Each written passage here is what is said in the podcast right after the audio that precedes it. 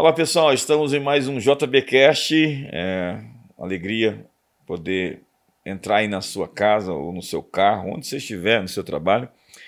Pedir a você que clique aí no sininho, ative as notificações, assine o meu canal, enfim, comente, envie esse podcast para o maior número de pessoas, porque hoje eu estou aqui com Juliana Ferron. Juliana é psicanalista, é formada em marketing também é formado em teologia. Juliana, você tem uma super história. É, fala um pouquinho de você para nós. Olá, Bispo, boa tarde. Um prazer estar aqui participando do JBcast, né? Sempre de telespectador e agora estou aqui participando. Obrigado pelo convite. Então, falar um pouco da minha história é falar de algumas coisas não tão boas, né? Algumas experiências dolorosas, mas que me trouxeram até aqui. Eu, eu sou convertida há nove anos. Há nove anos o Senhor Jesus me evangelizou, porque eu vivia numa vida dentro da homossexualidade, dentro do ativismo LGBT, promovia eventos para o público LGBT no Rio Grande do Sul. Estava, me encontrava, quando eu me converti, eu me encontrava adoecida, com depressão, com síndrome do pânico, viciada em drogas, e eu parei para conversar com Jesus, um Jesus que eu nem sabia que existia, mas eu resolvi perguntar para ele se existia alguma coisa fora de tudo aquilo que eu vivia. E eu disse para ele que eu daria a ele uma chance por dois meses. ainda coloquei prazo para Deus, né? Por dois meses eu iria numa igrejinha lá perto da minha casa, com 20 membros. Falei, Deus, eu nem sei se você existe. É, mas se você existir, eu vou ir por dois meses naquela igreja, porque eles passam aqui na frente da minha casa e eles têm alguma coisa que eu não alcancei, que nada nesse mundo me proporcionou viver e eu quero aquilo. Então eu fui. O Senhor Jesus me constrangeu, me evangelizou no meio de todo aquele turbilhão que eu estava vivendo, aonde eu falava que as pessoas nasciam com desejos pelo mesmo sexo, mas eu mesma não acreditava que eu havia nascido assim. E eu fui para uma igreja buscando respostas. Falei: "Deus, o mundo não me convenceu não me convenceu e eu tenho o direito de não viver é, alienada acerca de um desejo e obedecê-lo. Por que, que eu tenho que obedecer um desejo? Então o Senhor vai me dar respostas. E eu fui. Uma igreja perto da minha casa e dei um prazo para Deus e logo no primeiro culto ele começou a me responder. Eu lembro que uma das primeiras coisas que aconteceram nesta igreja foi uma irmãzinha, sempre tem uma irmãzinha do coque, né? Que passa na sua vida, sempre tem. E lá tinha uma. E em certo momento ela olhou para mim e falou assim: Juliana, você é uma mulher. E aquilo para mim foi um espanto, porque desde a minha infância eu me portava, a minha performance era masculina. Eu tinha um estereótipo masculino, me comportava, as minhas roupas, todas é, do universo masculino. E essa era a minha busca, foi a minha busca a vida inteira, até os 30 anos de idade, quando eu conheci o Senhor Jesus. E aquela irmãzinha nem sabia que ela já estava indo na raiz do problema, a minha falsa identidade, né? a, a minha crise por tentar 30 anos sustentar uma identidade insustentável. E quando ela falou aquilo, eu falei: como é que faz para ser isso? Porque eu não sei, eu sei ser, eu sei performatizar um homem, que eu nunca serei. Mas o estereótipo é, porque me confundiam com garotos, né? Com homens. Me tiravam dos banheiros femininos, dos vestiários femininos, me apontando um vestiário masculino. Mas isso sempre foi assim desde criança? Desde criança eu sempre cresci desajustada assim com a minha feminilidade. Eu nunca aceitei ela. Ao que você é, atribui isso? A questão da paternidade influenciou muito? Influenciou. É, Deus me trouxe algumas respostas, né, para mim, que elas me convencem com relação a esse comportamento é, que eu tive, né, dessa busca incansável por performatizar um homem e também, posteriormente, a atração, é, o desejo pelo mesmo sexo. Eu sofri uma rejeição paterna muito forte, dentro do, ainda no ventre da minha mãe, né, onde meu pai queria um garoto, queria um garoto, queria um garoto. E desde muito criança, é, de forma inconsciente, eu já tentava suprir o desejo do meu pai. Porque acredito que entendia que o objeto de amor da família era ser um garoto e eu não seria amada sendo mulher.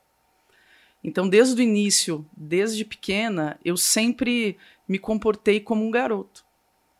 E como a gente estava conversando antes aqui, com 10 anos de idade, eu me tornei a, o provedor, né? a provedora, mas entendendo que eu era o provedor do meu lar. Você começou a trabalhar com 10 anos? Foi vendendo picolé, algodão doce, dependendo da estação, e cuidando carros. Seu pai se separou da sua mãe quando você tinha um ano de idade? Um ano. Sentiu muita falta dele? Senti. E eu tive que desenterrá-lo para perdoá-lo com, com 30 anos de idade. Porque foi uma vida inteira de busca pelo amor dele. Né? Tinha um telefone público perto da minha casa. E eu cresci a minha adolescência, a minha infância inteira indo naquele telefone público ligando, ligando para ele, para saber que existia alguém do outro lado e que me amava e que eu era desejada e que ele estava lá. E ele nunca atendeu o telefone. Então, quando eu tinha 15 anos, ele veio para minha cidade e nós nos conhecemos e nos meses seguintes ele já faleceu. Então, a minha infância inteira eu, eu sempre disse na escola que eu não tinha pai, que meu pai havia falecido. Mas na verdade era uma dor que eu não sabia lidar, falar que ele estava vivo e não me, e me rejeitava. Ou tinha escolhido outra família, ou tinha escolhido outras pessoas. Então eu estava consumida por um é, uma carência, mas também um, um vitimismo muito grande, né? De não me sentir desejada por homens, porque o homem mais importante da minha vida, meu pai, não me desejou.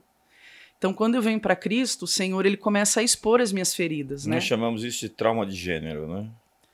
É a ideia de que o, o homem, é, a figura masculina, ela me machucou, ela me rejeitou e eu vou rejeitá-la de forma Isso. que eu odeio os homens. Isso é uma defesa, né?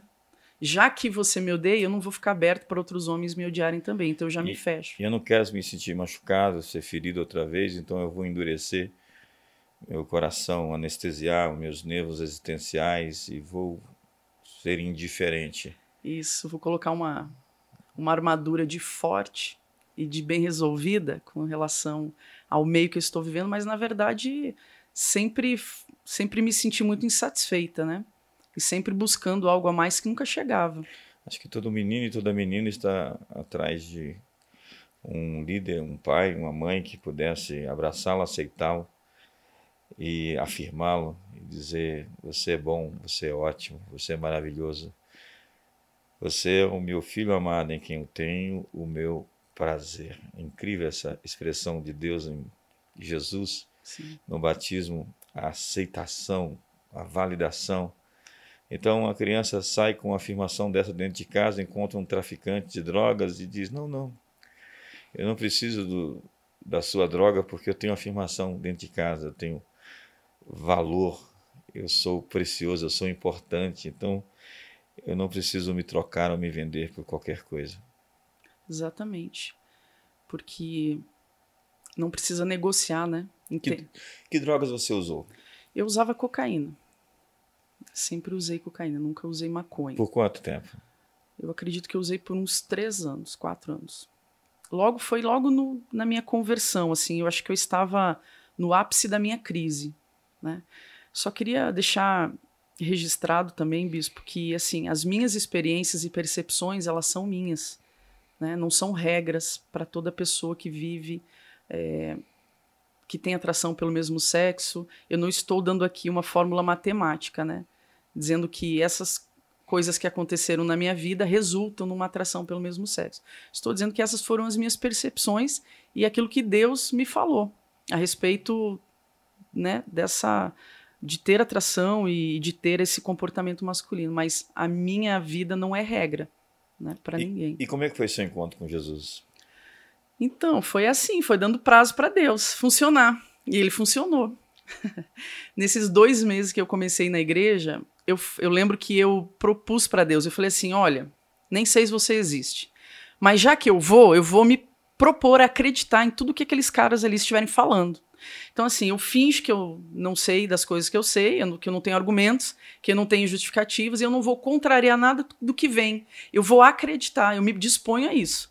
Porque eu quero ver se você funciona, Deus, na minha vida, porque nada funcionou. Então, nesses dois meses, quando eu cheguei na igreja, eu cheguei com estereótipo masculino, cabelo, cabelo raspado, roupas de homem, e tinha uma namorada há dois anos já. Ainda usava drogas, ainda estava no meio. Eu falei, bom, eu não vou largar nada do meu lixo, porque se o senhor não funcionar, quando eu sair, eu pego de volta a minha mochila e continuo a minha vida insignificante. Por garantia. Só que Deus, ele funcionou no primeiro culto. Sabe? Ele já funcionou. As escamas foram caindo no primeiro culto que eu fui, porque eu fui com o coração aberto para Deus me trazer uma verdade. E aí as mentiras da minha vida não se sustentaram. Sabe? Não se sustentaram. Então a primeira verdade que chegou foi essa, que a irmãzinha do coque, do manto, chegou para mim falando isso. Eu falei, mas é isso que eu quero. Eu disse para ela, eu quero ser isso, mas eu não sei ser, eu não sei como ser mulher. Como é que faz? E aí ninguém sabia responder. Alguns, algumas pessoas queriam me dar maquiagem, outras queriam me dar vestido. Falei, não, mas não é, não é, por, não é esse negócio, não. O problema não é externo, o problema é interno. Que mundo mais estranho nosso hoje, onde biologia não representa ou apresenta masculinidade ou feminilidade.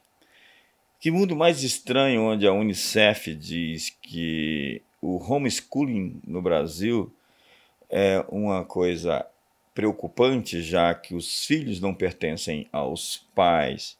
E os pais não deveriam então ensinar os filhos. Quem ensinaria então?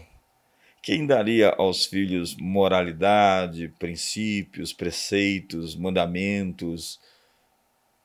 Enfim, seria o Estado que não gerou os filhos o responsável por educá-los, por dizer a eles em quem acreditar em que religião, em que princípios eles devem se apoiar. Nós vivemos num mundo muito estranho. É o espírito do tempo, é o Zeitgeist, segundo os alemães. Fale um pouquinho da sua percepção desse momento. Então, bispo, é o Senhor Jesus, né, em Mateus 24, quando ele foi questionado sobre o final dos tempos, eu sei que existe uma outra escatologia vitoriosa, né, que fala no seu livro. Da esperança. É. Mas ele fala justamente essas duas coisas, coisas estranhas acontecendo. Quando vocês estiverem vendo coisas estranhas, eu sei que coisas estranhas sempre aconteceram, mas elas estão acontecendo com uma intensidade muito grande. Mas principalmente a primeira fala dele para os discípulos, né, quando questionado, ele diz: Cuide para que ninguém vos seduza, para que ninguém vos engane. E eu acho que esse espírito do tempo que nós estamos vivendo é justamente esse espírito de engano, um espírito de cegueira, um espírito onde quem não tem o Espírito Santo de Deus não está discernindo nada. Porque a palavra diz: quem tem o Espírito discerne todas as coisas, né, em espírito. E mesmo aqueles que têm o Espírito Santo ainda estão sendo consumidos por esse espírito do tempo. Agora, eu estava lendo a respeito justamente esse Zeitgeist, né? Ele, ele não fala que o controle deve vir para o Estado, mas ele fala que o controle deve vir através do bom senso, que é o politicamente correto, aonde não há governantes, aonde há bom senso. O bom senso é o politicamente correto. Não há regras pré-estabelecidas pelo governo, mas há regras. Não, há, não existem regras estabelecidas pelo governo, mas existem regras que, se você não seguir, você é crucificado, sacrificado, perseguido, cancelado. E eu vejo que é esse tempo que nós estamos vivendo espíritos de engano. Você falou para mim que você foi ativista LGBT. Você sofreu rejeição, preconceito e acusações porque deixou a homossexualidade? Sim. Porque Então o discurso de intolerância, ele só tem uma via de mão única. Sim, a intolerância é porque você não pensa igual a mim, né? Não é, é, é um lado que não consegue caminhar com o divergente, né? Com as opiniões opostas.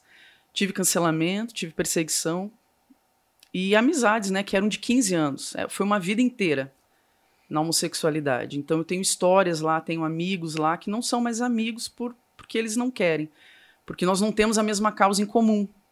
Né? Então não conseguimos mais caminhar juntos. Outras pessoas saíram desse mundo, desse cenário? Então, quando eu me converti, essa moça que eu namorava, depois de três meses que eu estava frequentando a igreja, eu fui lá e falei de Jesus para ela. Falei: olha, você me perdeu porque eu tô contra a pessoa agora e essa pessoa se chama Jesus. você perdeu para Jesus, minha querida, mas a boa notícia é que ele quer você também. E aí ela acabou se batizando comigo, né? E nós nos tornamos grandes amigas. A princípio foi a única pessoa, né? Porque os meus amigos mesmo, não, a gente não teve diálogo. Não tem como.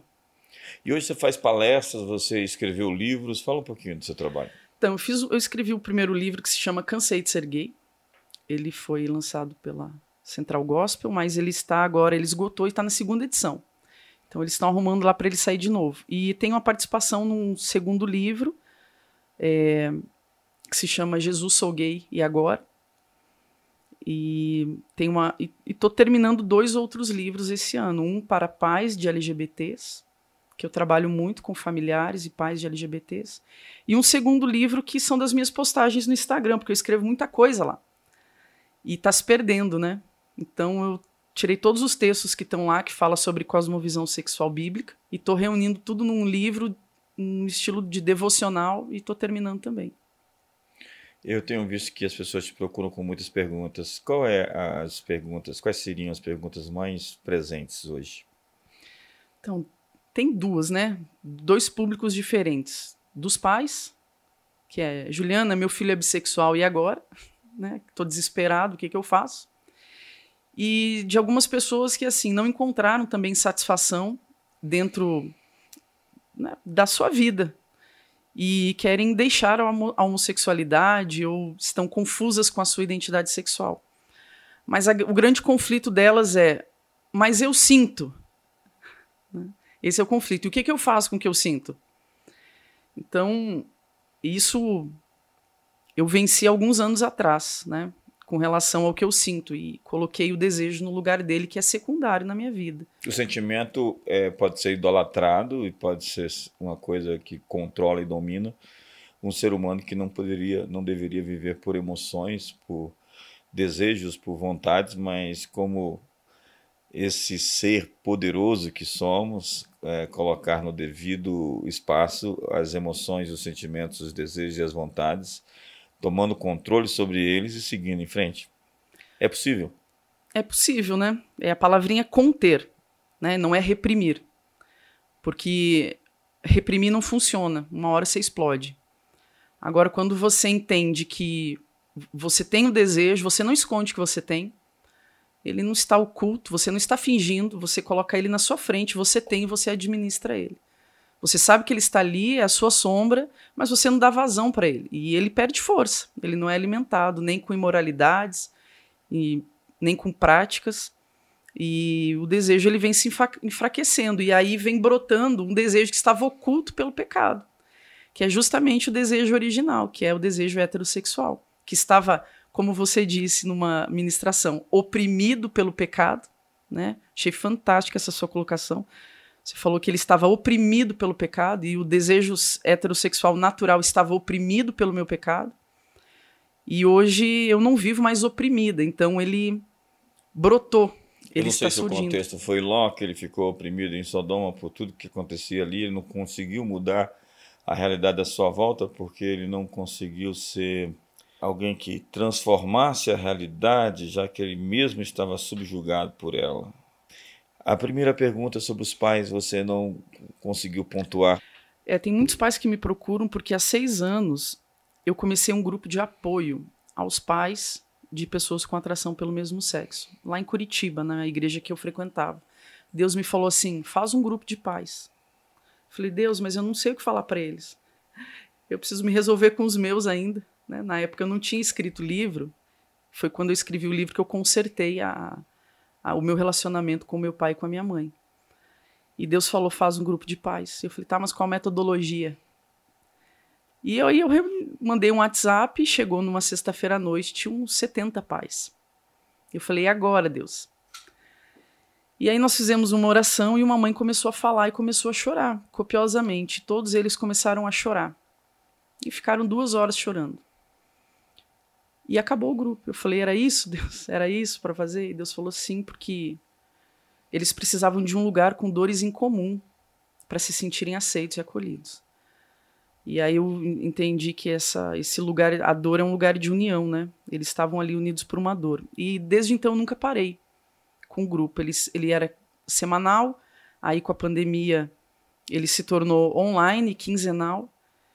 E muitos pais ainda chegam né, no meu Instagram desesperados, dizendo: descobri que meu filho está na, vivendo a bissexualidade, ou que tem atração pelo mesmo sexo, e um desespero consumidor, né? Como se nós fôssemos resolver com um clique.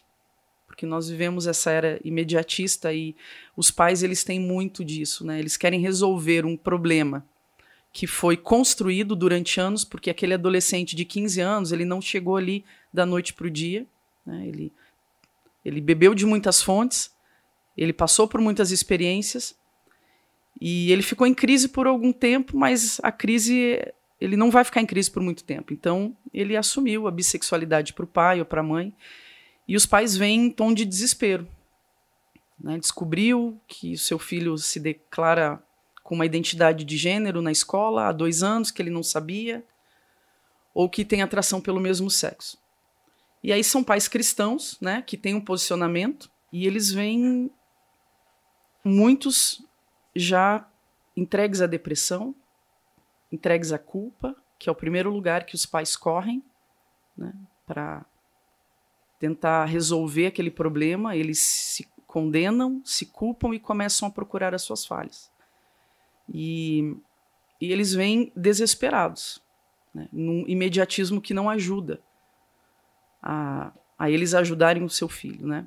Então, quando eles chegam com essa pergunta, é, a gente precisa acolhê-los, dizer que a gente entende a dor deles, mas nesse livro que eu estou escrevendo, eu mapeei seis fases que todo pai de LGBT passa. E o primeiro deles é a negação. Alguns passam direto para o segundo, que é a raiva, que é a barganha com Deus, mas olha, tudo que eu tenho feito pelo Senhor, o Senhor faz isso para mim. Mas existem muitos que eu conheço que estão há sete anos na negação. E isso distancia demais o relacionamento com o filho. É o primeiro lugar de refúgio que eles encontram, é negar que, o, que aquilo esteja acontecendo dentro da família deles. Então existe. Aí se estabelece um relacionamento ríspido com seu filho. Mas olha, ninguém na sua família foi assim. Como é que você pôde fazer isso com a gente? Pais que se sentem traídos, que se sentem abandonados, que entram nesse lugar de negação ou entram nesse lugar de culpa e adoecem. Que é o lugar justamente que não contribui, né? Porque Deus conta com esse time chamado família para fazer com que o seu filho receba o amor de Deus. Então essas são as duas perguntas assim que eu mais recebo. Aqui eu posso falar por mais tempo com relação aos pais, né? Que tem bastante coisa. Mas esse é o primeiro lugar. E se tem algum pai ou alguma mãe que está passando por isso, que está nos ouvindo, né? Eu já queria deixar aqui uma palavra de consolo, né? Que o amor é a maior força do universo, né? E é justamente o que Satanás quer combater. Porque os pais entram numa gangorra aqui de como que eu posso amar se amar é o mesmo que aceitar. Então eles acham que vai rachar sua teologia, suas bases é, teológicas, o amor incondicional. Vai criar uma rachadura naquilo que eles acreditam nas suas convicções de fé. E é justamente o contrário, porque tudo que Satanás quer é uma, um afastamento afetivo. Né, para que ele busque essa afetividade no mundo. Então, quando os pais adoecem ou, ou, ficam nesse lugar de culpa, de cativeiro, não tem como auxiliar um filho. Então, assim, não há condenação sobre a vida deles, né? Porque o ingrediente principal de um filho entrar na homossexualidade ou ter uma identidade de gênero, todos nós temos em potencial que é o coração caído. Todos nós temos potencial para uma identidade de gênero, para a imoralidade sexual, que é o coração idólatra, né? O coração buscando se satisfazer de todas as formas. Agora, o espírito desse tempo, como você falou, ele vem justamente para fazer com que o adolescente busque sanar as suas os seus anseios emocionais com aquilo que está sendo ofertado pelo espírito do tempo, que é uma falsa identidade, né? que é estar entregue ao engano. E agora a gente tem um metaverso, né? Nós estamos, inclusive, pessoal, lançando a nossa, o nosso culto no metaverso, que, como toda tecnologia, pode ser usada para o bem e para o mal, mas que para muitos é uma maneira de se esconder, de se fantasiar. Assim, no carnaval as pessoas se vestem de japonês da Federal, de Sérgio Moro. Sérgio Moro ninguém se veste mais, mas se as pessoas apelam para suas ilusões e fantasias a fim de, por quatro dias, né, mudar de identidade, a senhorar-se de outra perspectiva e soltar seus bichos, seus monstros, imagina agora com a possibilidade de fazer isso em tempo real todo tempo. É, você vai simplesmente colocar um óculos, às vezes até sem óculos. Hoje eu experimentei o óculos, é terrível aquilo.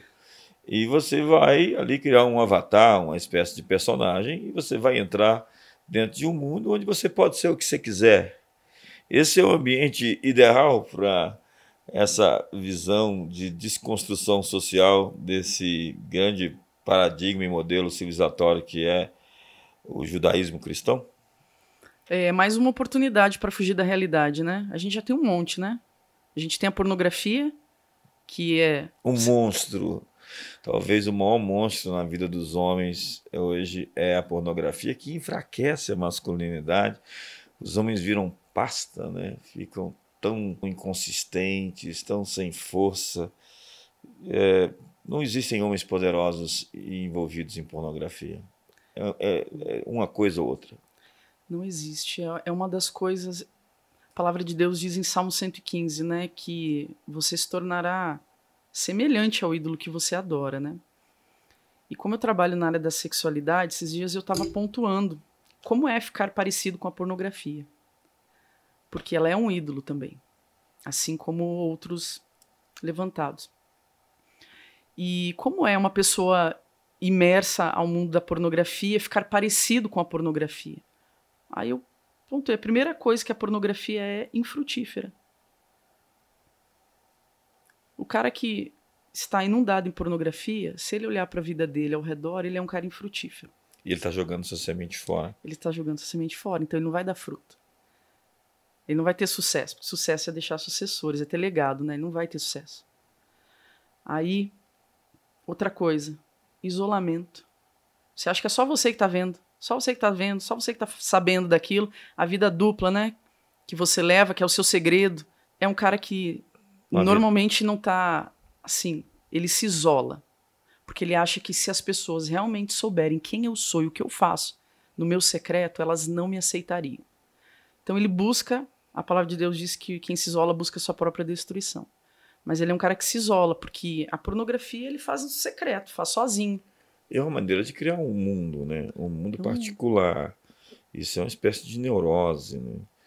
porque você constrói uma realidade que não existe. Não existe. Você tem ali um caso com pixels venenosos. Né? Quando não com uma imagem no papel, mas normalmente agora pela internet, porque antes eu estou escrevendo um livro sobre masculinidade, então estudei bastante sobre isso. A pornografia foi se tornando como uma droga. Antes era uma espécie de maconha, bebida, álcool, depois foi se tornando cocaína, é, dentro da perspectiva de que ela vai viciando a pessoa. E há estudos que mostram que uma pessoa envolvida com pornografia, ela tem uma dominação, um controle muito maior do que a própria droga. Uma pessoa viciada em pornografia é uma pessoa realmente dependente de drogas. Então, uma pessoa que está imersa em pornografia é uma pessoa adoecida. Então, sem falar que ela não consegue ter um relacionamento natural, né? Ela simplesmente se envolve com uma fantasia e a fantasia não tem fim. Eu que já estou há mais de 30 anos aconselhando pessoas, eu já vi tanta coisa. O marido que trocou a esposa por conta de pornografia, e ele começa a imaginar e pedir para a esposa fazer um milhão de coisas. Até que ele pede para ela estar com outra mulher na cama, e quando não, com outro homem ele vendo. Né? Porque é, a carne é um Deus insaciável. E quando as pessoas elas começam a alimentar a sua carne, não tem possibilidade delas serem felizes e o vazio vai se tornando maior, maior, maior, e a infelicidade encontra o seu habitat, o coração de alguém que quer saciar seus apetites, mas quanto mais desfruta dos prazeres da carne, mais infeliz e mais triste, mais vazio se torna. Então, tem uma tem uma pesquisa que eu li recentemente que fala que nosso cérebro tem dois sistemas de prazer. Um se chama prazer de excitação. que é o prazer que você está se preparando para viver a coisa real, né? Que se chama prazer satisfatório. Tem dois mecanismos no nosso cérebro, um de excitação e um satisfatório.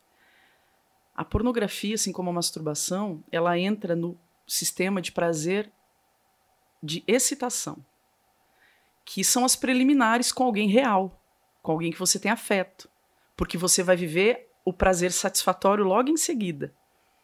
Mas quando a gente fala de pornografia e masturbação, você entra nesse lugar de prazer de excitação, fica se preparando, teu cérebro está recebendo uma carga de dopamina para gerar um bem-estar pequeno em você, porque virá coisa real daqui a pouco, que é a pessoa que você ama, com o toque, com a conexão afetiva, com a relação. Mas na pornografia não vem a pessoa real. Então você entra num ciclo de insatisfação, porque ela gera uma dopamina de bem-estar pequena e você não vai para o passo seguinte. E você fica viciado naquele naquela porção pequena de descarga de prazer. E você acha que é tudo que tem. E aí entra num ciclo vicioso. E como toda droga, você precisa de mais, né? Mais. Então o ciclo vai ficando mais contínuo e o buraco vai ficando mais fundo, porque a pessoa começa a ter essa prática de maneira insistente, permanente e ela vai se tornando passiva. Né? Acho que a sua leitura é bem precisa com relação a esse isolamento, ela vive se escondendo naturalmente. Ninguém se arroga né, de ser, é, a não ser o sem vergonha. Sem vergonha é o sujeito que perdeu a vergonha e quer publicizar aí as suas é, loucuras. Mas naturalmente é difícil você encontrar alguém que se arroga de ser é, envolvido com pornografia. Na verdade, até hoje eu não encontrei. Né? Normalmente esses seres são pessoas escondidas, escondidas por detrás, às vezes, muitas vezes, de uma fachada. Eu acabei de acompanhar um caso agora que a mulher é, se separou do marido, porque o marido tinha um caso com a pornografia 19 anos. E quando ele procurava ela, ele procurava para pensar nas coisas mais malucas que podia se pensar em matéria de sexo. Ele não se satisfazia com o natural, com o comum, com o, o básico, com o real. Ele queria desenhar loucuras, né? E essas loucuras não têm fim. Não tem, porque você entra ali numa realidade que você não precisa performar para ser aceito. Porque não tem ninguém do outro lado para te rejeitar. Né? E é um lado um, um ato tão egoístico, né? Tão voltado para si mesmo, tão diabólico, tão luciferiano, né? tão colocando você como o centro, seus apetites, seus desejos, suas vontades como algo que tem que ser satisfeito e pronto. Mas Juliana, que bom conversar com você. Muito bom, bispo. Essa conversa poderia ir muito longe, pessoal. Estamos falando aqui de sexualidade, de pornografia, estamos falando aqui de família, já que a grande tragédia da vida é a morte do casamento. Famílias disfuncionais geram essa grande problemática do ser humano. Quando você tem alguém que te afirma, que te aceita, que te ama de maneira incondicional dentro de casa, você tem aí um caminho tão à frente, uma vantagem tão além, porque você é, se sente amado, querido, aceito, então você tem boa visão uma boa imagem, uma boa fotografia interior. E a partir disso você não sai por aí mendigando amor, pedindo que as pessoas é, te aceitem, vampirando é, aceitação. Simplesmente você está vivendo de bem consigo e você chama todos os outros a participar da sua vida porque você está produzindo um bom som uma harmonia exala de você, então as pessoas gostam de estar perto de quem está de bem consigo. Juliana Ferron, suas palavras finais. Então, agradecer, bispo, é, pela sua vida, pela igreja, tem me ensinado, tem me colocado numa outra esfera também espiritual, né, e de vida com Deus. Agradecer pela sua vida aí, pela sua ousadia. Sua ousadia, ela é, tem feito dominó né? A sua intrepidez ela atinge quem anda com você. E apesar de eu não andar tão perto, mas eu tô sempre na sombra ali lhe acompanhando. Então é isso, queria lhe agradecer pela acolhida, pela igreja, né, por ter aberto as portas aí para mim. E é isso. É isso, pessoal. Você pode estar nos assistindo. Juliana começou falando sobre uma experiência e você pode estar nos assistindo e perguntando é, o que eu posso fazer. Né? Eu talvez esteja envolvido com situações bem fora do meu controle. E um dia Juliana disse: Deus, eu quero fazer prova do Senhor.